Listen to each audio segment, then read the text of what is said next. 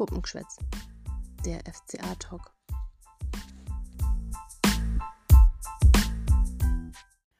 Servus miteinander und herzlich willkommen zu einer neuen Folge Puppengeschwätz. Heute natürlich wieder mit der Irina und mit meiner Wenigkeit der Birgit. Deswegen erstmal auch ein großes, herzliches Servus an dich, liebe Irina.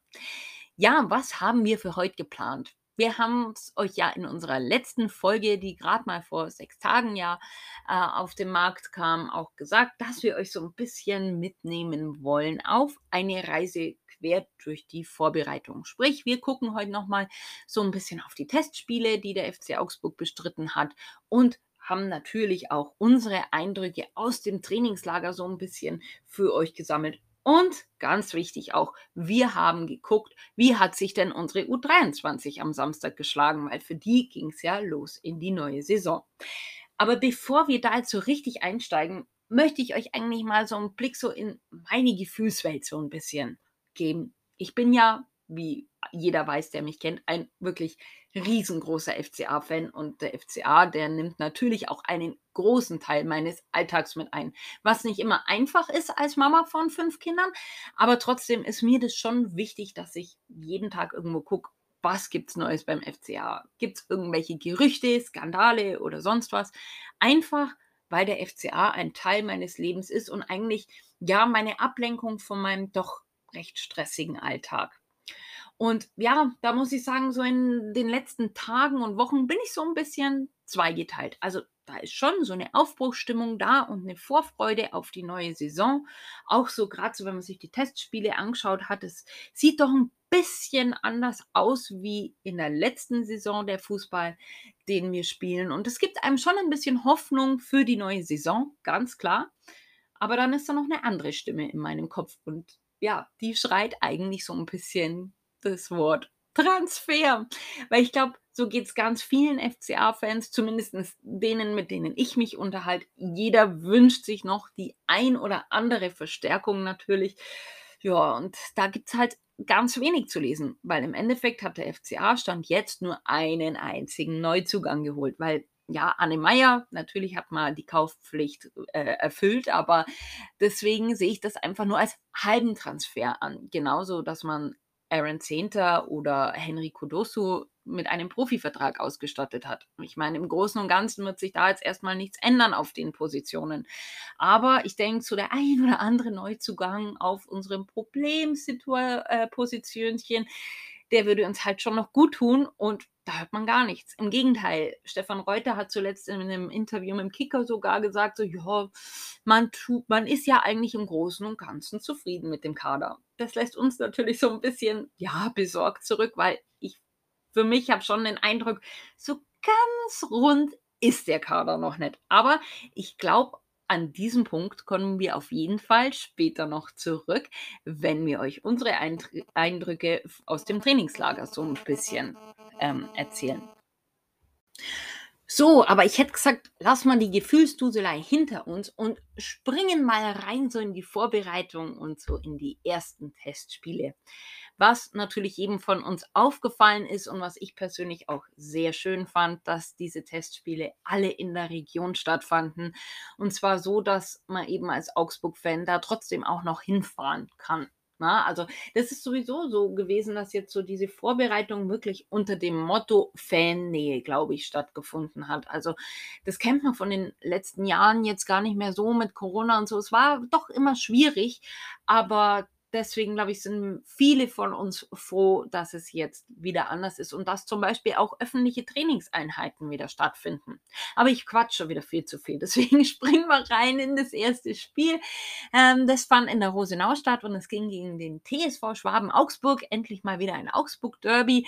Und äh, da war halt sehr auffallend, dass auch sehr viele Jugendspieler eingesetzt worden sind. Also ein Franjo Ivanovic zum Beispiel, ein Taseski, ein Maurice Malone, ein Mobila, ein Lukas Petkov. Also ich persönlich mag das ja, wenn Jugendspieler eingesetzt werden, weil die sind immer so motiviert und es freut mich schon, wenn man so sieht, wo fließen denn die Mitgliedsbeiträge auch hin und wie entwickeln sich diese Spieler. Also ich persönlich bin da ein großer Fan davon, ähm, äh, die Spieler halt auch in den Testspielen einfach zu sehen. Auch Leihrückkehrer waren dabei, wie jetzt zum Beispiel ein Felix Götze. Und ich muss sagen, so, man hat doch schon den ein oder anderen sehr guten Ansatz in diesem Testspiel gesehen. Es war ein sehr spritziges Spiel, weil Schwaben Augsburg schön mitgespielt hat ne, und auch gut dagegen gehalten hat. Und so konnte FCA doch einmal so den ein oder anderen schönen Spielzug äh, auch zeigen. Das Ergebnis, wir wissen es noch, äh, war 5 zu 0 durch Tore von Peppi, Fabio Gruber, zweimal hat Iago noch getroffen und einmal noch André Hahn. Also es war ein schönes Spiel. Hat mir gut gefallen, auch wenn es einen kleinen Wermutstropfen gab, und zwar die Verletzung von Lukas Petkov. Der hat sich einen Bänderriss zugezogen gehabt und musste dann natürlich die Vorbereitung mehr oder weniger unterbrechen. Äh, Gerade mal drei Tage später, nämlich am 1. Juli, ging es dann in Donauwörth gegen den VfB Eichstätt und auch hier hieß das Ergebnis wieder 5 zu 0. Zweimal hat Robert Gumdi getroffen, einmal Iago, also wieder unsere Außenverteidiger äh, mussten es wieder richten. Äh, das 4 zu 0, das äh, hat Eichstätt sich selber eingeschenkt, nach aber einer wunderschönen Hereingabe von Lassi Günther, der mir persönlich schon gut gefällt da auf dem linken Flügel draußen. Und Felix Götze durfte auch nochmal treffen. Deswegen ähm, kleiner Spaß am Rande. Wir haben auch einen Götze, also zieht es euch warm an äh, liebe Frankfurter.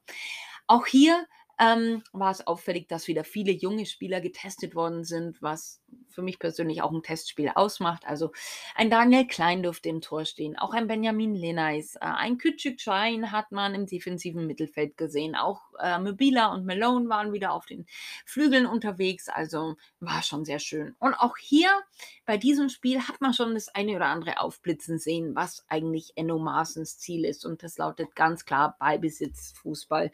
Natürlich hat man jetzt hier einen Klassenunterschied, ähm, aber trotzdem spielt ja auch immer ein Gegner mit und die haben uns zwischenzeitlich das Spiel schon so ein bisschen erschwert, äh, sodass wir großteils nur über Standards auch äh, gefährlich geworden sind.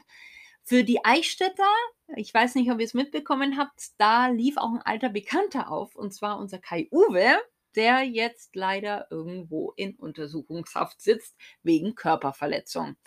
Was ich aber auch ganz besonders schön fand, war so, dass nach dem Spiel sich die Spieler halt eben auch Zeit genommen haben für Autogramme, Fußball, äh, äh Fußball sage ich schon, äh, Fotos und Gespräche, was halt auch wieder zeigt, dass der FCA äh, in diesem Sommer sehr, sehr viel auf Fannähe einfach setzt. Ähm, und das hat man dann auch beim dritten Spiel gesehen. Das fand nämlich in Zus, also in Zusmarshausen statt. Und auch hier beim Einlaufen zum Warmmachen äh, wieder äh, gab es ein Fanspalier. Die Spieler haben die Fans abgeklatscht. Also ich persönlich, ich finde sowas ja wirklich toll, weil man darf immer nicht vergessen, wir Fans, wir sind auch wichtig und wir gehören auch zur FCA-Familie, weil ohne uns geht's nicht. Stellt euch mal vor, es würden lauter neutrale Fans auf den Rängen der WWK sitzen. Äh, wo wäre denn da die Stimmung? Wer würde das Team pushen? Keiner. Ne? Also deswegen sage ich schon, wir Fans ganz, ganz wichtig. Ja, äh, die Partie, da hat man gemerkt, man tut sich schon ein bisschen schwerer. Also nicht, dass ich will jetzt nicht sagen, dass wir jetzt schlecht waren. Nein, nein, wir haben auch wieder den Ball viel gehabt und haben äh, versucht, uns da durchzuwursteln. Aber Sandhausen hat es uns nicht ganz so einfach gemacht, weil sie standen natürlich sehr dicht und da, die haben natürlich schon auch Qualität in ihrem Kader. Aber wir konnten ihnen schon so ein bisschen unseren Stempel aufdrücken. Sieht man auch daran, dass das Foul an Freddy Jensen, das schließlich äh, zu einem sehr guten Freistoß geführt hat, das fand natürlich auch an der Strafraumgrenze statt. Und Kali dann eiskalt den Freistoß eingenetzt unten links, äh, sodass es mit 1 zu 0 in die Halbzeit ging. Und in der Halbzeit selber wurde dann auch wieder viel getauscht. Es kamen auch wieder viele junge Spieler dann rein. Äh, es kam auch Lassi Günther rein, aber der hat sich dann gleich nach einem wirklich tollen Sprint eine Muskelverletzung zugezogen äh, und fällt jetzt noch ein bisschen aus. Ähm, aber ja, man konnte sich dann schon noch so die ein oder andere Chance erarbeiten, aber wirklich gefährlich wurden wir dann erst nach dem Ausgleich in der 84. Minute, weil Florian Niederlechner dann noch an die Latte haut. Also hat dann nicht ganz so gepasst. Ne? Aber es war dann schon Ticken enttäuschend, weil eigentlich waren wir schon im Großen und Ganzen die bessere Mannschaft. Deswegen sieht mein persönliches Fazit für diese ersten drei Spiele äh, folgendermaßen aus. Man sieht schon, in welche Richtung es auf jeden Fall gehen soll. Man sieht schon Veränderungen im Vergleich zum System der letzten zwei Jahre. Aber da geht noch mehr. Und vor allem würde wahrscheinlich noch mehr gehen, wenn der Kader so ein bisschen runder wäre. Also ich habe so das Gefühl, so ganz passt er noch nicht so zu dem System von Enno Maaßen, aber da kommen wir später bei den Eindrücken aus dem Trainingslager nochmal drauf zurück. So, aber jetzt habe ich wahrlich genug gequatscht, deswegen begrüße ich an der Stelle nochmal herzlich die Irina. Servus Irina. Du erzählst uns jetzt so noch von den letzten Testspielen, die jetzt gelaufen sind. Und natürlich kannst du auch gern noch mal was zu deiner eigenen Gefühlslage auch sagen.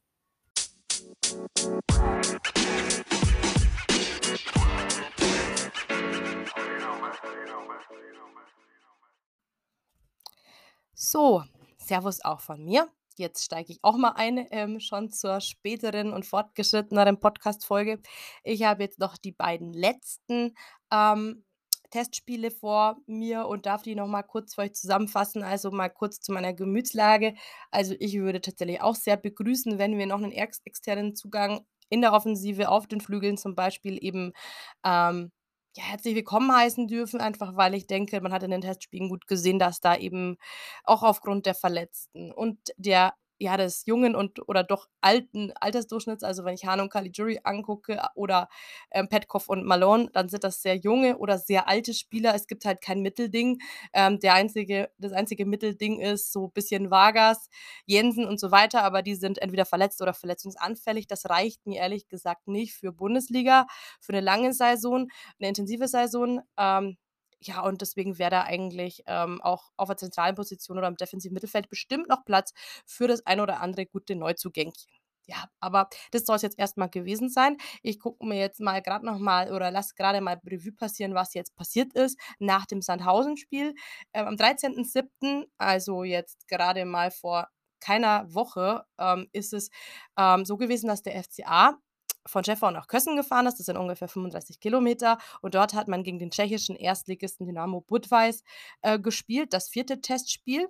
Dort durften unter anderem Niklas Dorsch, der kam dann zu seinem ersten Testspielminuten, und Demirovic, der ja quasi die Trikots mit Gregal getauscht hat, ähm, zu ihren ersten Einsätzen. Ja, also Demi saß erstmal auf der Bank, Dorsch startete und äh, Enno Maaßen hat quasi 22 Feldspieler ähm, eingesetzt und die beiden Torhüter Gikiewicz und Kubek haben sich jeweils eine Halbzeit geteilt.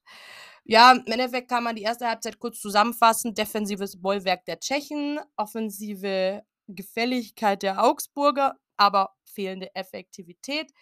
Das ist jetzt erstmal nichts Neues, aber es waren schon mehr offensive Momente, als man das zuletzt in der Bundesliga zum Beispiel ähm, betrachten konnte. Ähm, ja, was eben auch äh, der Fall war, war, dass es natürlich sehr warm war, deswegen gab es die ein oder andere Trinkpause. Der, ähm, die beste Chance hatte noch zum Beispiel Maurice Malone, der war mal quasi auf und davon und alleine auf weiter Flur, aber dann hat doch noch ein Abwehrspieler, der Budweiser, das Bein dazwischen bekommen. Und kurz vor der Halbzeit gab es noch einen gut platzierten Schuss von einem Budweiser, den Gikiewicz um den Pfosten lenken durfte. Dann war auch schon Halbzeit und da hatte dann ähm, ja, Peppi zum Beispiel eine gute Chance und äh, ja, Demirovic feierte sein Debüt. Der hatte dann noch eine gute halbe Stunde zu spielen und kam für Niederlechner. Ja, man muss schon sagen, so ein kleiner Führungstreffer äh, seitens der Augsburger lag schon in der Luft, aber zudem stand einfach Budweis hinten wie ein Riegel und auch der Torhüter war wirklich nicht schlecht. Und ähm, gerade auch Peppi hat noch eine zweite Chance gehabt, einmal mit dem linken Fuß. Da hat er eigentlich wieder an diesem eben starken Keeper äh, seinen Herren gefunden. Und ähm, ja, dann hat sich halt doch ein bisschen gerecht, wenn wir die das Tor nicht machen, ist wie immer auch der Gegner macht halt. Und dann ähm, ja, ein sehenswertes äh, Tor per Direktabnahme von den Tschechen. Ähm, der Spieler Jonas Weiß hat in der 80. Minute getroffen und dann haben wir noch ein bisschen was versucht vorne, angerannt, aber so die letzte Präzision war einfach nicht da und ja, dann ging es halt 1-0 verloren. Die erste Vorbereitungsniederlage für den FCA. Und dann Neben Training gab es da noch ein weiteres Testspiel. Am 17. Juli, also gestern, wenn ihr heute Abend am 18. den Podcast hört, wenn wir rauskommen, war es gestern. Da fand eben in Wattens ein Testspiel statt, ähm, eigentlich geplant gegen Al-Duhail SC. Ähm, das ist allerdings so nicht äh, zustande gekommen. Ähm, ja, ähm, der äh, Sportdirektor des FCA gab dann ein, äh, gab dann ein, äh, ein kleines Interview bzw. eine Aussage und sagte ähm, dazu, wir waren uns der Sensibilität eines Testspiels gegen einen katarischen Verein bewusst. Nun hat sich kurzfristig mit, dem, mit Schalke 04 eine Alternative ergeben, sodass wir dieses Zeichen setzen und das Spiel gegen Al-Duhail abgesagt haben. So der Geschäftsführer Sport des FCA auf der eigenen Homepage. Dann war quasi Schalke als Ersatzgegner parat und die beid das Spiel wurde, ähm, ja, auf Twitch und YouTube und in 'nem Fan-TV kostenlos übertragen. Das hat wirklich sehr gut technisch geklappt.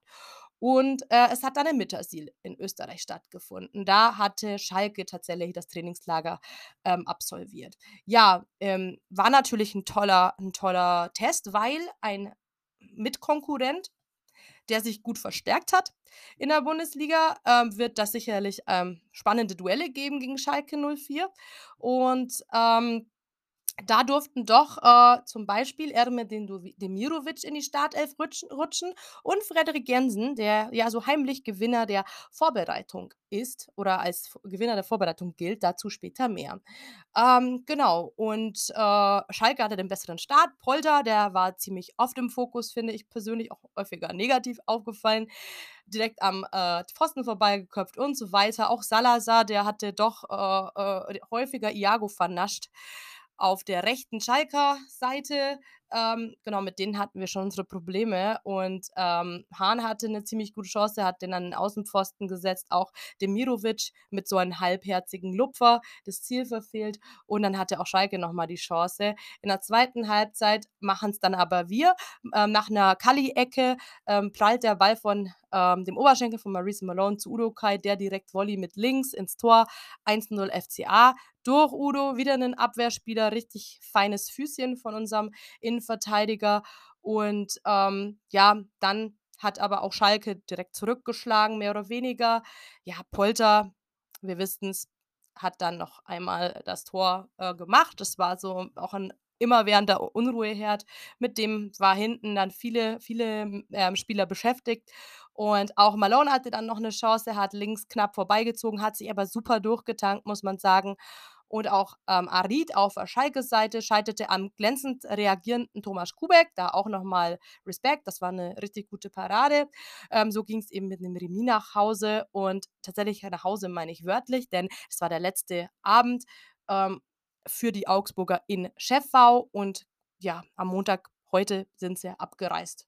Genau. Und die Pflichtspielprobe kommt dann am kommenden Wochenende gegen äh, Stade Rennes in der BWK Arena. Dazu aber gleich nochmal mehr. Und man muss sagen, Fazit, gegen Budweis wurde noch ein bisschen getestet, gegen Schalke war es dann quasi schon eine Art Probe, denn es war die aktuell minus den Verletzten schon nominale Startelf eigentlich. Also es war wirklich mit Gichewitz im Tor, Hauvelau, Hauvelau Udo Kai, Kali, Gruiso Meier, Iago Hahn, Demirovic, Jensen, bis auf ein, zwei, ein, vielleicht einem Spieler, ich sag mal, wenn Dorsch fit ist, spielt der eigentlich die nominelle erste Startelf. Und so muss man sagen, ja, kann man die Vorbereitungsphase sagen, eine Niederlage, ein Remis, ja, zwei Remis und dann noch ein paar höhere Siege gegen unterklassige Gegner. Das muss man jetzt einfach mal auf sich wirken lassen und jeder zieht jetzt für sich mal heimlich ein Fazit, würde ich sagen.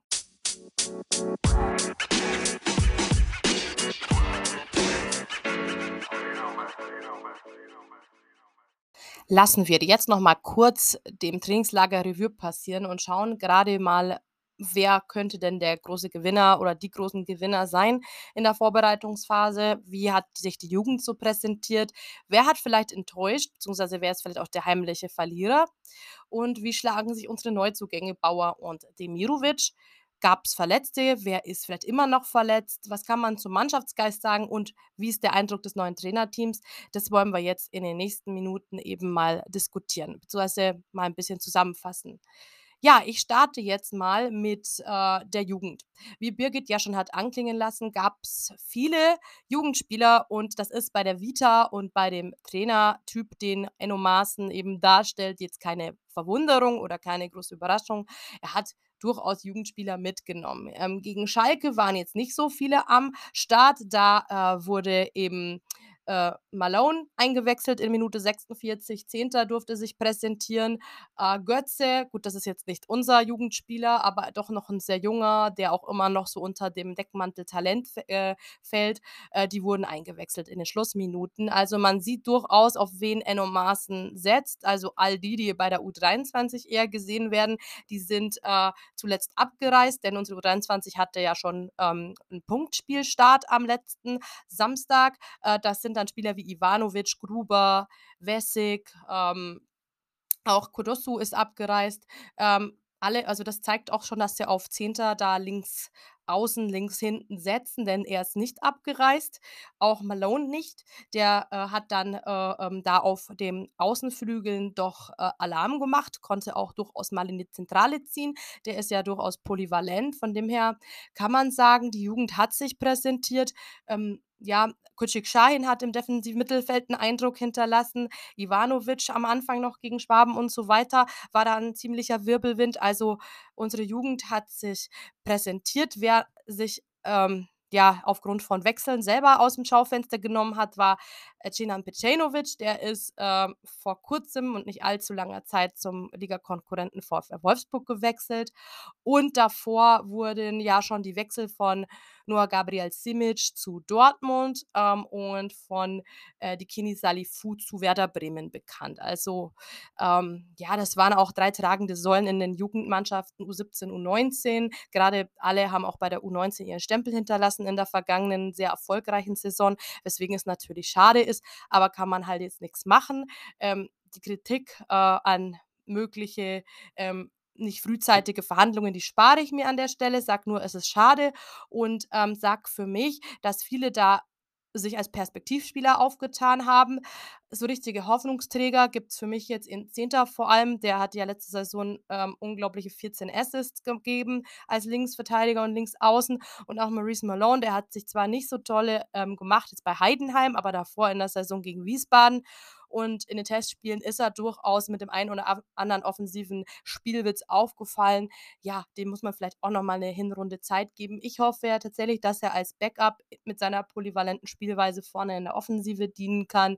Und ja, Aaron Zehnter gefällt mir da auf der Außenbahn auch sehr gut. Also ich denke, die beiden haben ziemlich gute Chancen, da in den erweiterten Kader zu rutschen. Bei allen anderen wird sich eben zeigen, die dürfen sich über die U-Mannschaften weiter anbieten. Und äh, mit Enno haben sie natürlich wahrscheinlich einen sehr guten Förderer in der Profimannschaft und der wird sicherlich auch den Blick immer wieder dahin werfen, wo die Jugend sich tummelt und deswegen ist die Durchlässigkeit hoffentlich jetzt höher und einige davon werden wir dann auch mal auf der Bank oder auf dem Spielfeld sehen. Ich wünsche mir auf jeden Fall für die kommende Saison Profi-Debüts. Das hat ja letzte Saison nicht so gut geklappt. Ja, also sehe ich definitiv ähnlich wie du und ich persönlich, ich finde es schon auch immer so schön, so die Jugend zu beobachten und so zu sehen, wenn sie sich nach und nach dem Profikader tatsächlich auch annähern. Ja, aber ich hätte gesagt, jetzt kommen wir so mal so zu einem Punkt, der ja nicht ganz so einfach immer zu erklären ist und was mir persönlich auch immer so ein bisschen leid tut und es sind so ein bisschen so die Verlierer, Schrägstrich, die Enttäuschungen des äh, Trainingslagers beziehungsweise so der Vorbereitung allgemein. Und ich hätte gesagt, ich glaube, wir haben es alle beim Testspiel gegen Budweis und auch gegen Schalke gesehen. Du hast es ja gerade schon schön erklärt, Irina. Ähm, so die rechte Seite, die macht mir schon ein bisschen Sorgen. Also einmal so Robert Gumni und Raphael Framberger, die so gegen Budweis nicht so am Gegenspieler dran waren. Und es waren halt einfach Fehler teilweise, die man auch schon in der letzten Saison so gesehen hat und die man jetzt noch nicht so ausbügeln konnte. Oder ein Daniel Caligiuri, der natürlich immer sehr bemüht ist, der kämpft und ackert und auch so ein Mentalitätsspieler ist, der viel Erfahrung mitbringt und dadurch auch viel wettmachen kann. Aber man merkt halt so langsam aber sicher schon so das Alter so ein bisschen. Und das meine ich jetzt wirklich gar nicht böse, weil ich bin in seinem Alter und da merkt man halt schon irgendwann, es geht nicht mehr ganz so, wie es früher gegangen ist. Also bei Kali merkt man es halt so vor allem daran, dass es ihm an Geschwindigkeit vor allem fehlt. Also gerade so seine Schalker Gegenspieler, die konnten ihm dann doch mehr als einmal auch äh, den Ball äh, vom Fuß luchsen, dadurch, dass er halt einfach nicht mehr so mithalten kann, ne? dann hat er sich viel verdribbelt und vertänzelt und ah, die Ballannahme hat auch nicht hinkauen und die Pässe sind auch nicht so ankommen. Also ich weiß nicht, also so die, die, die rechte Seite, die, die macht mir halt einfach nur Sorgen, weil ich sehe halt so dieses Ungleichgewicht zu unserer starken linken Seite immer noch. Ja, und das war halt gerade letzte Saison so das Riesenproblem. Ja, dann auch noch für mich persönlich eine Enttäuschung, muss ich sagen. Ich weiß, das sehen viele Fans ganz, ganz anders. Und das ist Rafael Giekewitz. Ja, also er muss sich natürlich noch an das System von Enno Maaßen gewöhnen, hm, weil das so überhaupt nicht seinem Spielstil entspricht, ne? sodass er jetzt nicht nur auf der Linie steht, sondern auch mitspielt. Ja, ähm, aber das finde ich, das liegt ihm halt einfach nicht. Also er ist nach wie vor sehr, sehr gut auf der Linie, aber man sieht halt schon seine Schwächen. Also so diese unpräzisen Bälle nach vorne, die dann gern beim Gegner oder im Ausland landen, ne? oder so dieses Mitspielen, das, das liegt ihm einfach nicht. Also ich halte sehr viel von Rafael Giekewitz und gerade die vorletzte Saison, die war halt, die war schon sehr, sehr gut, aber schon letzte Saison hat man so die Schwächen ein bisschen gesehen und ich ah, mache mir schon Sorgen, ob dieses System äh, so richtig zu ihm passt. Aber wir haben auch momentan ehrlich gesagt keine Alternativen. Also ich sehe auch keine Alternativen so momentan im Kader. Aber ja, was mich vor allem enttäuscht hat, war dieses Interview im Kicker, das er gegeben hat. Ne? Das ist auch nicht nur mir aufgestoßen. Ich habe auch mit Freunden drüber gesprochen.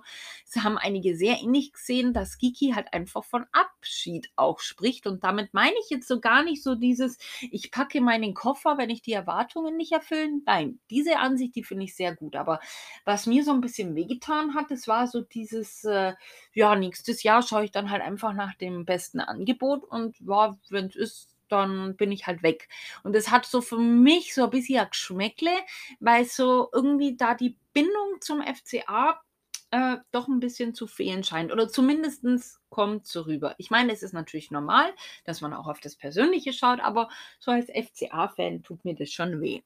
Aber jetzt habe ich mich schon wieder viel zu viel verquatscht. Wir waren ja bei den Verlierern und Enttäuschungen. Auf jeden Fall ein Verlierer, Benjamin Lenais, der nicht mal mit äh, durfte ins Trainingslager, was für mich dann doch wieder so äh, nach Abgang tatsächlich klingt, ne? weil äh, man hat einen Marcel Lubig mitgenommen, der ja äh, Torwart der U19 ist, aber einen Benjamin Lenais nicht. Von daher könnte ich mir schon vorstellen, dass man ihn nochmal verleihen möchte, wenn, wenn er gegebenenfalls seinen Vertrag nochmal verlängert oder, und das glaube ich mehr, da steht ein fester Abgang in, im Raum. Ja, und dann auf jeden Fall das defensive Mittelfeld äh, macht mir auch noch so ein bisschen Gedanken tatsächlich. Ähm, Niklas Dorsch jetzt auch wieder verletzt und zwar am Oberschenkel. Ich, gut, ich muss dazu sagen, ähm, er hatte eine lange Ausfallzeit. Jetzt konnte er natürlich mit seinem, mit seinem Schlüsselbeinbruch auch nicht ganz so trainieren. Ich glaube, dass er so motiviert war, dass er zu viel reingegangen ist. Und ich hoffe, er wird da ganz, ganz schnell wieder fit. Arne Meyer auch so ein bisschen angeschlagen gewesen, jetzt schon wieder. Ja, jetzt hätte er mal eine ganze Vorbereitung mitmachen können, aber wird wieder ausgebremst. Also es ist nicht so schlimm dadurch, dass wir mit Carlos Gruizo auf jeden Fall jemanden haben, der es abfangen kann, auch ein Felix Götze macht aus meiner Sicht die Sache ganz gut als Backup. Aber es ist halt schon so, so, so ein, so jetzt könnten sie mal sich einspielen und können es dann doch wieder nicht. Und die größte Enttäuschung überhaupt kleiner Scherz am Rande, die Transfers. Da müssen wir wirklich noch dran arbeiten. Aber das ist so nebenbei nochmal bemerkt. Vielleicht hört, hört Stefan Reuter ja zu. Die Fans, die wünschen sich einen Transfer.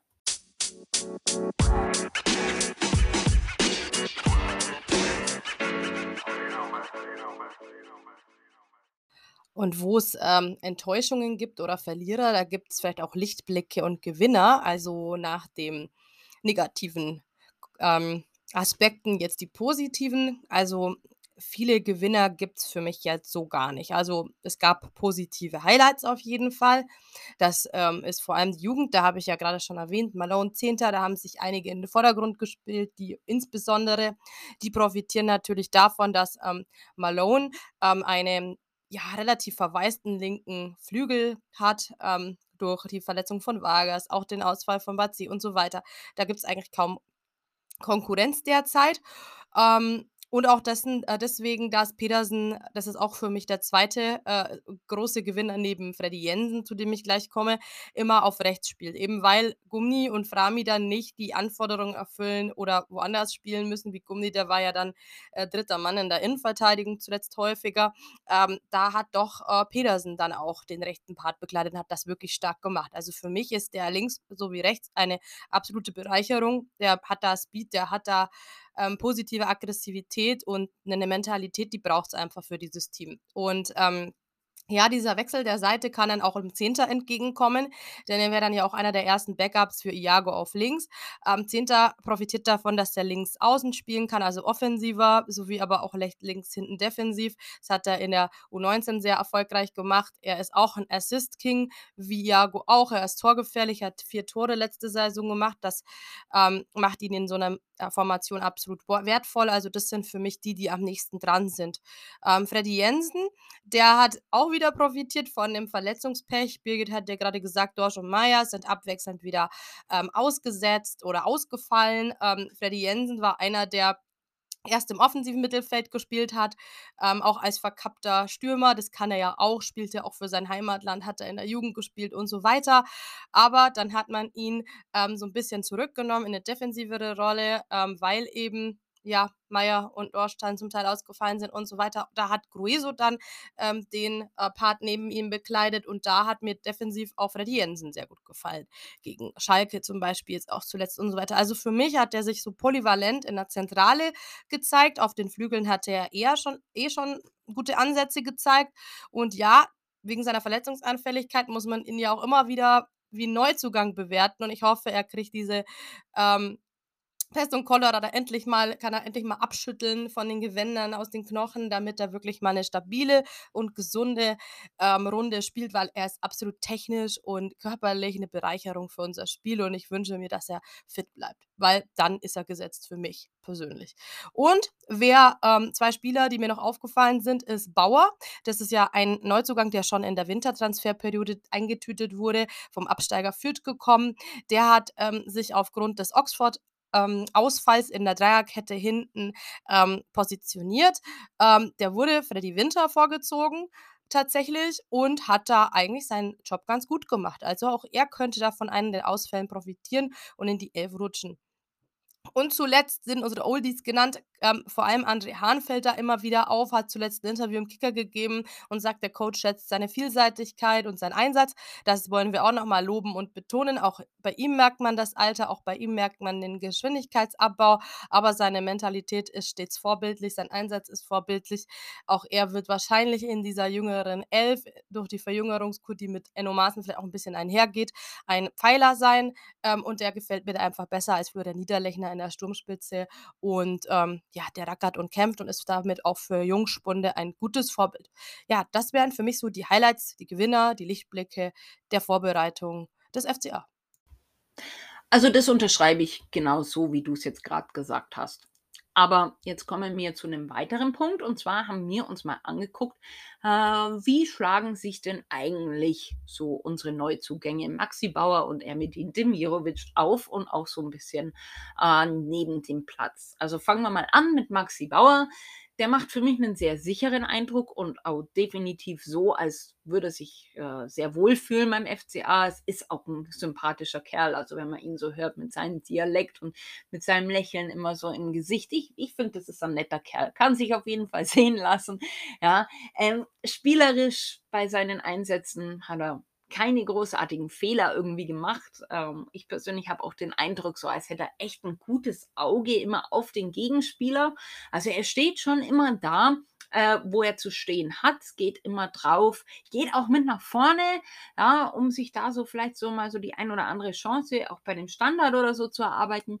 Und er wirkt wirklich sehr motiviert Ja, und er weckt so ein bisschen den Eindruck, na, als würde den Kampf noch nicht aufgeben. Also, der möchte schauen, dass er sich so seinen Platz in der Startelf mal erarbeitet, auch wenn er natürlich mit Reese Oxford, Jeffrey Havillow und Felix Udokai eine riesige Konkurrenz hat. Aber ich, ich glaube schon so, der will und der, der versucht's. Also der, ja, also das könnte ich mir gut vorstellen, dass der da den Kampf richtig annimmt. Und ja, äh, das ist doch eigentlich die beste Motivation für jeden Spieler, dass er da Topleistung bringt. Und jetzt zu Demi. Also da hat man so gemerkt, so, er muss sich noch ein bisschen einspielen und ins Team einfinden, aber er ist ja jetzt auch wirklich noch nicht lang ähm, da. Das sind ja wirklich erst gerade ein paar Tage. Ne? Am 8.7. hat man die Verpflichtung bekannt gegeben, also heute zehn Tage. Ja? Und dafür macht das schon eigentlich ganz gut. Ja, gegen Schalke, da stand er ja jetzt äh, gestern das erste Mal in der Startelf. Und ich fand eigentlich die, die Leistung, die war sehr ja, passabel kann man auf jeden Fall sagen. Er hat ein gutes Auge für seine Mitspieler. Ne? Also wenn ich so jetzt so an die 17. Minute denke, so den Pass, wo er auf André Hahn spielt, das war schon sehr, sehr gut. Er sagt ja von sich selber, er ist eiskalt. Ja, so ein bisschen auf jeden Fall. Ne? Er hätte nämlich auch in der 35. Minute schon fast ja das Tor geschossen. Ne? Diesen Lupfer da von halblinker Position. Ähm, schade, dass es nicht geklappt hat. Ja. Ähm, und äh, ich glaube schon, dass er sich so langsam aber sicher auch ins Team eben reinarbeitet. Ähm, dann gab es ja so von der Viererkette so diese Situation, dass er da so mit äh, Daniel Klein so anscheinend so ein bisschen aneinander geraten ist. Ich persönlich war nicht dabei, deswegen fällt es mir schwer, da jetzt meine Meinung zu bilden. bilden ne? Auf dem Fußballplatz selber weiß ich, da geht man also aneinander und da fallen auch mal äh, ein bisschen gröbere Worte, ne? so gerade so im Training oder so und danach in der Kabine ist wieder alles gut. Deswegen, es kann wie gesagt, es muss nicht sein, dass die da jetzt so überhaupt nicht miteinander klarkommen. Ne? Und Arne Meyer zum Beispiel, der hat es gesagt in einem Live auf Instagram, ne, dass der Demi ein cooler Typ ist und dass es sehr nett auch ist ne? und dass es Spaß macht, mit ihm zusammenzuarbeiten. Also ich glaube, so alles in allem kann man wirklich sagen, die zwei, die finden sich gut zurecht bei uns, ja.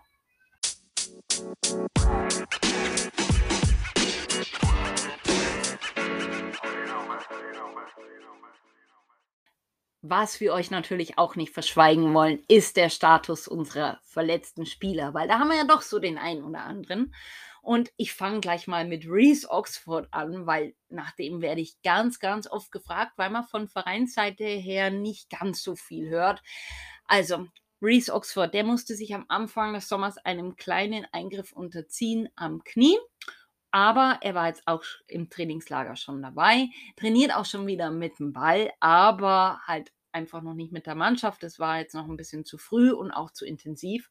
Es könnte daher knapp werden zum Ligastart, dass er fit wird, aber noch sind wir ganz guter Dinge und ich glaube, in der Innenverteidigung sind wir auch so gut besetzt, dass wir das schon noch ein bisschen auffangen können.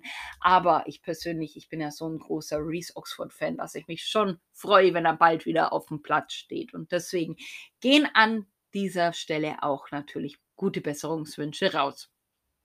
Ähm, der zweite Spieler, der natürlich jetzt auch fehlen wird noch ein bisschen, ist Ruben Vargas. Der hat sich ja bei der Nationalmannschaft eine schwere Muskelverletzung zugezogen. Er war auch im Trainingslager mit dabei, trainiert allerdings noch individuell und das wird er auch noch ein bisschen machen müssen. Also er hat selber gesagt, das wird ganz, ganz knapp zum Ligastart. Wahrscheinlich ist er da nicht mit dabei, aber er hat gute Hoffnungen, dass er so in den ersten Spieltagen von der Bundesliga wieder fit wird. Wir drücken da natürlich die Daumen, weil ich freue mich auch auf unseren schnellen Schweizer Flügelflitzer. Lukas Petkov, der hat sich ja äh, gegen Schwaben Augsburg einen Bänderriss zugezogen. Der trainiert aber schon wieder so ein bisschen. War auch gegen äh, Schalke jetzt im Kader gestanden, weswegen ich schon davon ausgehe, dass er auch für das Pokalspiel gegen Lohe ähm, eine Option für den Kader sein könnte. Das wiederum trifft, glaube ich, nicht auf Lasse Günther zu. Der hat sich ja gegen Sandhausen am Oberschenkel verletzt. Und er selber hat äh, beim Testspiel gegen Dynamo Budweis, wo er am Mikrofon gesessen ist, gesagt, dass wir uns da leider noch ein bisschen gedulden müssen und er sich auch, weil er halt einfach auch noch Schmerzen hat. Aber wir hoffen natürlich auch, dass er äh, sich schnell erholt und dass es ihm bald wieder besser geht. Deswegen auch an dieser Stelle gute Besserung. Und dann haben wir natürlich noch geguckt, was ist eigentlich mit unseren beiden Langzeitverletzten Tobias Strobel und nur Joel Sarenren Basé, die ja sich beide einen Kreuzbandriss zugezogen haben. Ja, bei Tobias Strobel hört man eigentlich irgendwie gefühlt gar nichts. Also wir wissen nicht, ist er im Training, ist er schon in der Reha. Irgendwann hat man mal gelesen, dass man in der Hinrunde nicht mehr mit ihm rechnet. Ja, eben, weil es bei ihm wirklich eine längerfristige Sache zu sein scheint, dadurch, dass er schon mal äh, ein Bänderriss auch mit einer Innenbandbeteiligung hatte. Deswegen wünschen wir ihm an dieser Stelle auch gute Besserung und hoffen, dass wir ihn nochmal mit der Zirbelnuss auf der Brust äh, spielen sehen dürfen. Ja, und äh, Saren Basé, den sieht man schön fleißig trainieren, immer auf Insta. In seiner Story hat er es drin. Da ist er oft in dem Fitnessstudio, macht Kraftübungen. Also da sieht es ganz gut aus, dass man den so in den nächsten Wochen, vielleicht Monaten oder so, bald äh, wieder im Augsburger Dress sehen wird und wir uns darüber freuen dürfen, dass er seine Geschwindigkeit auf die rechte Seite bringt. Ja, also hoffen wir, dass die Verbliebenen im Lazarett alle heilen, gesunden und äh, baldigst wieder einsteigen ins Training. Das wäre wirklich nochmal eine Verstärkung für den aktuellen Kader. Ähm, ja, was mir jetzt noch eingefallen ist, ist der Mannschaftsgeist, das Teamkultur, die, das Teamklima. Ähm, es gibt ja durchaus kleine Grüppchen, wo man weiß, die sind miteinander verbandelt. Daniel Klein, äh, Meier und äh, Lasse Günther zum Beispiel ist ja eine Clique. Ähm, generell scheint ähm, ja, Enno Maaßen ja so eine kleine Aufbruchsstimmung auch erzeugt zu haben im Team, ähm, mal neue Impulse, das erhofft man sich natürlich auch von so einem Trainerwechsel. Hat auch André Hahn gesagt, das war zwar nix, eigentlich alles schlecht unter ähm, Weinziel auf gar keinen Fall. Ähm, man freut sich aber jetzt auf Maaßen und den frischen Wind, der er mit seinem Trainerteam reinbringt. Gerade vielleicht auch ältere Spieler können von dem modernen Spielstil und System und Anforderungen nochmal lernen, wie auch eben Gikiewicz gesagt hat. Er muss sich jetzt nochmal auf neue ähm, Ansprüche ähm, gefasst machen und neue Anforderungen umsetzen im Torwartspiel. Ähm, das bedingt frischen Wind rein, neue Aspekte. Das tut gut.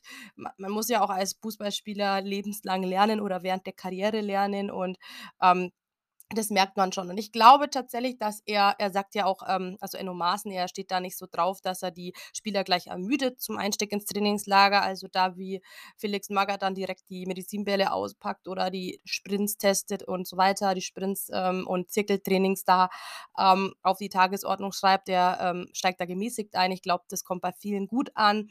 Ja, und generell hat man jetzt in den Trainingsspielen und so weiter im Social Media Bereich jetzt nur gute Laune mitbekommen. Also diese kleine Demi, äh, Kleingeschichte ab mal am Rande, ähm, aber generell wirkt es, als wären die alle eine Einheit. Ähm, man würde, ähm, ja, man hat ja auch einen Mannschaftsabend dann zuletzt gehabt, da sind auch die Verletzten dahin gereist ähm, am letzten Wochenende in Scheffau und ich glaube, das sieht man auf dem Platz, dass es schon ganz gut passt. Also es gibt jetzt, glaube ich, keinen krassen Stinkstiefel. Jetzt mal gucken, wie Kalli sich da entwickelt, der zuletzt auch mal aufgefallen ist. Ähm, ja, dass er da ab und an mal ähm, erzürnt war über Auswechslung oder sowas. Er ist ja auch Mannschaftsrat letzte Saison geflogen. Also man muss mal gucken, aber generell finde ich, wirkt es harmonisch und ganz gut zusammengestellt.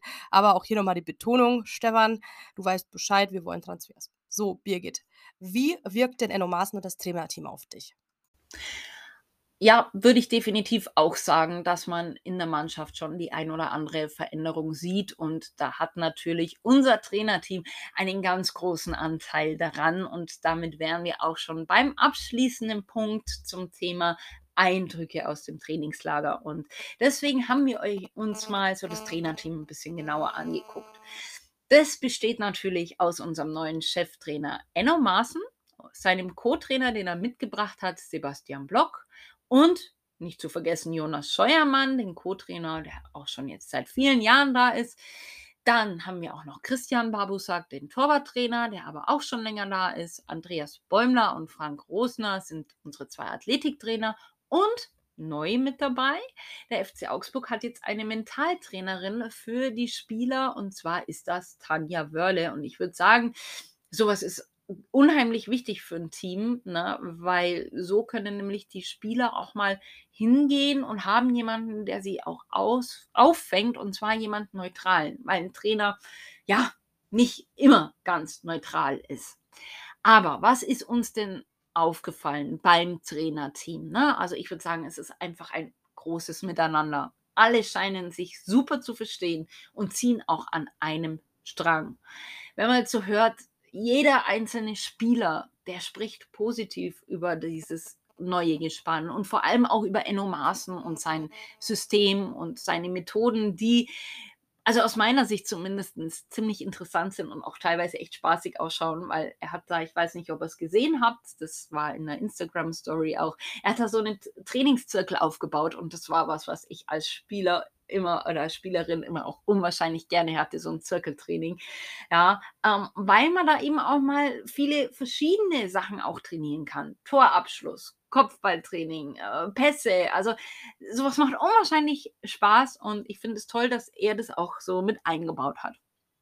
Ähm, dann das Trainingslager an sich, glaube ich, das war sehr intensiv. Sie hatten sehr, sehr viele Einheiten, verschiedene Einheiten von Krafttraining, äh, Passtraining, Sch äh, Schusstraining. Also das, was man gesehen hat, es war unwahrscheinlich viel dabei und es war unwahrscheinlich vielseitig und deswegen glaube ich, äh, waren die auch beim Testspiel gegen Schalke auch dann schon etwas müder, weil ich glaube, das war wirklich teilweise sehr anstrengend.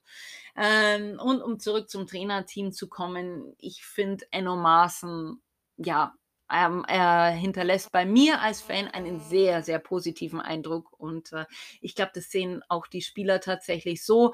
Äh, er ist sehr offen und sehr ehrlich, ne? aber auch ruhig und ein Typ so, mit dem man, glaube ich, sehr viel reden kann und zu dem man auch immer kommen kann, wenn man irgendwie ein Problem hat oder wenn einem was nicht passt. Zumindest, wie gesagt, wirkt es von außen so. Wir können ja nur von außen jetzt drauf schauen, weil wir halt auch einfach nicht intern mit dabei sind. Das ist ganz klar.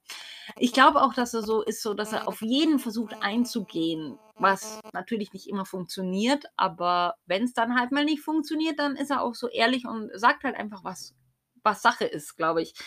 Also im Großen und Ganzen ist er, glaube ich, so ein Trainer, den der FCA halt auch einfach ja gebraucht hat. Also er wirkt jung, also er ist natürlich jung, er wirkt unheimlich dynamisch und auch hungrig und ich glaube, er will ja auch allen irgendwie beweisen, hey, ich kann das. Ja, ich bin gierig, ich bin hungrig, ich will zeigen, ich kann ein Bundesliga-Trainer sein. Und diese Gier, die scheint er so irgendwie so an das Team weiterzugeben und reißt da auch alle mit. Und deswegen bin ich unwahrscheinlich froh, dass er da ist.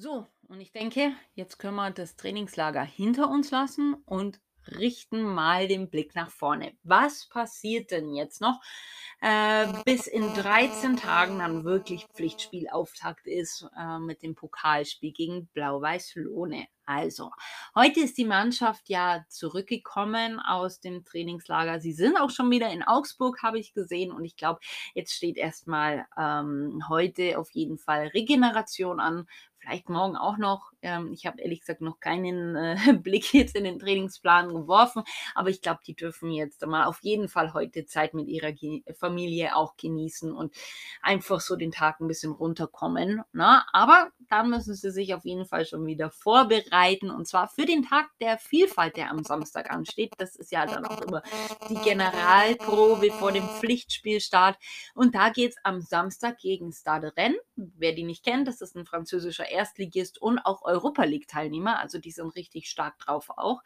Ähm, und wie jedes Jahr eigentlich, außer letztes Jahr, da war ja auch irgendwie gefühlt alles anders wegen Corona, äh, bietet der FC Augsburg da auch ein attraktives Rahmenprogramm an, die ein oder andere Mitmachaktion und natürlich auch eine F äh, eine Autogrammstunde mit den FC Augsburg-Spielern.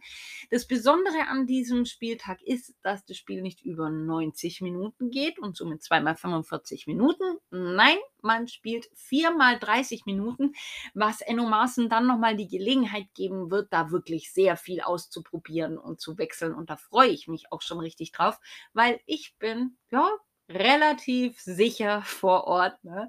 Ähm, ja, was heißt relativ sicher? Ich bin vor Ort, ich habe nämlich meine Karten schon.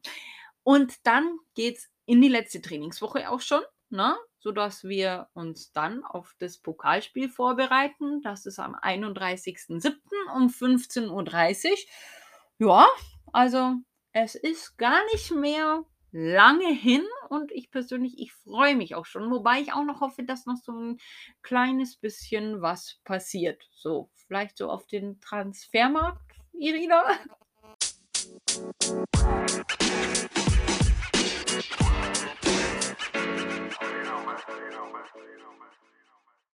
Ja, ich finde persönlich Enno Maaßen und sein Trainerteam auch sehr energe energetisch, dynamisch und er wirkt macht einen coolen Eindruck.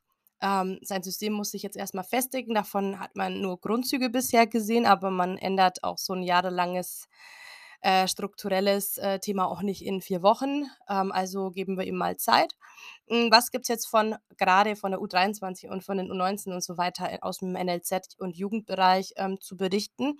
Ähm, die U19 hat zum Beispiel ein kleines Mini-Blitzturnier ausgerichtet, hat da 1:1 gegen Greuther Fürth, äh, Nachwuchs gespielt und 2:1 gegen Ulm gewonnen. Ja, ähm, die U16 hat 5:3 gegen Hoffenheim verloren. Nein, das war die U16 und die U15 hat 2:0 gegen Ederheim und 6 äh, gewonnen und 6:1 gegen Hoffenheim verloren. Äh, die U23 ist in die Punktrunde gestartet. Die haben zur neuen, äh, Saison in der Regionalliga Bayern direkt eine bittere Pleite kassiert leider gegen den Aufsteiger DJK Vilzing. Äh, kurz vor Schluss haben sie dann noch das 3:2, also das entscheidende Gegentor kassiert. Hier hat der neue Trainer Tobias Strobel, der Namensvetter zu unserem verletzten Mittelfeldspieler, ja, sein Trainerpflichtspieldebüt als U23-Coach gegeben. Hm, da hat er zum Beispiel auch Gruber, Kü Küçük Şahin und Kudusu, ähm, in die Startelf beordert. Die sind ja extra vorher aus dem Trainingslager der Profis abgereist. Von dem her haben die dann direkt, ähm, ja, auch die Mannschaft so ein bisschen verstärkt. Hm, ja, und man muss halt einfach sagen, ähm, es war ein munteres Spiel. Auch hier hat sich der FCA-Torwart Schäfer, ähm, zum Beispiel ähm, gute Noten im Tor, ähm, erarbeitet. Und, ähm, ja, generell muss man halt sagen, schade, dass es in der letzten Minute, ähm, jetzt eben, äh, grade das auch, dass es 'n Ex-Spieler war. Thomas Stowasser hat, äh, vor einigen Jahren in der FCA U23 gekickt, hat da den 3:1 Endstand in der ja, einer der letzten Minuten, äh, besorgt. 88. war's, glaube ich. Das war natürlich sehr schade. Und, ähm, es war 'n guter Auftritt von der neu formierten Elf. Schade, dass man sich nicht belohnt hat. Und ja, einige, ähm, Spieler, die man auch vielleicht bei den Profis sehen wird, haben auch ihre Duftmarke gesetzt. Ja, gucken wir mal, ähm, was die Jungs so in der Saison machen, ähm, sind auch sehr, sehr jung, also sehr junge, ähm, Spieler tatsächlich. Ähm, einer, der mir zum Beispiel gut gefallen hat in der Innenverteidigung, war Fabio Gruber. Der hat ja auch schon, äh, gegen Schwaben Augsburg, meine ich, war's 'n Tor, äh, geschossen. Und, ähm, ja, Dadurch, dass die auch einen Torhüter verloren haben mit Engel und so weiter, da muss sich die Mannschaft halt einfach auch finden und viele gute Spieler haben ja auch abseits des Lechs ihre Herausforderung gesucht. Weiter geht's am 22.07. am Freitag um 19:00 gegen Aschaffenburg in Aschaffenburg und danach gibt's am 30.07. ein Heimspiel gegen Unterhaching um 14:00 am Samstag da in die Rosenau. Das wird bestimmt 'n geiles Spiel, stehen wir sehen wir alle Stefan Hein wieder. Und danach geht's schon am Dienstag, am 2.8. gegen Schweinfurt, ein schwieriges Spiel. Die Schweinfurter sind ja durchaus Favorit auf die Krone in der Saison oder um den auf den Titel. Also, ähm, ja, man kann die U23 immer gut anschauen und die wir sollten sie unterstützen. Also auf in die Rosenau und ja, gut auch viel Erfolg, Jungs, in dieser Bayern äh, in der Regionalliga Bayern-Saison. Das sollen jetzt auch die Schlussworte sein. Jetzt gebührt die Ehre mal den U23-Jungs. Ähm, ja, ich denke, wir melden uns dann nach dem Saisoneröffnungsspiel gegen Stade Rennes nochmal. Das könnte dann auch schon so ein bisschen der Vorbericht werden für die erste DFB-Pokalrunde gegen Lohne. Lohne, das liegt ja in der Nähe von Oldenburg ähm, in Niedersachsen. Für mich sind es tatsächlich auch gar nicht so viele Kilometer Anreise, deswegen werde ich vielleicht sogar vor Ort sein, also ähm, wenn es passt. Und ähm, ja, die darf man auf jeden Fall nicht unterschätzen, ist ein Regionalligist und, ähm, ja, die haben vor heimischer im heimischen Stadion, äh, sich entschieden zu spielen. Deswegen wird das bestimmt sehr heimelig und, ähm, 'n g 'n Hexenkessel, wenn diese ganzen, a ähm, ja, Fans vor Ort, äh, da auch Stimmung machen. Also, Hexenkessel in Anführungszeichen. Ich weiß noch, wie es in Verl war vor, äh, nicht allzu langer Zeit im DFB-Pokal. Ich war da auswärts und weiß, dass die, äh, Gästekurve da ordentlich für Rabatz gesorgt hat, ähm, vor allem, weil nicht viele FCA-Fans mitgereist sind natürlich. Und ja, undankbar natürlich das Sonntagsspiel um 15:30 meine ich, wäre es für uns, weil es sind ja durchaus 600, 700 Kilometer Anreise aus Augsburg und Umgebung. Also, das ist schade, aber, ähm, wer mitkommen kann, fahrt mit. Vielleicht sehen wir uns vor Ort und ich freue mich auf die nächste Podcast-Folge. Sag servus und bis bald. Macht's es gut.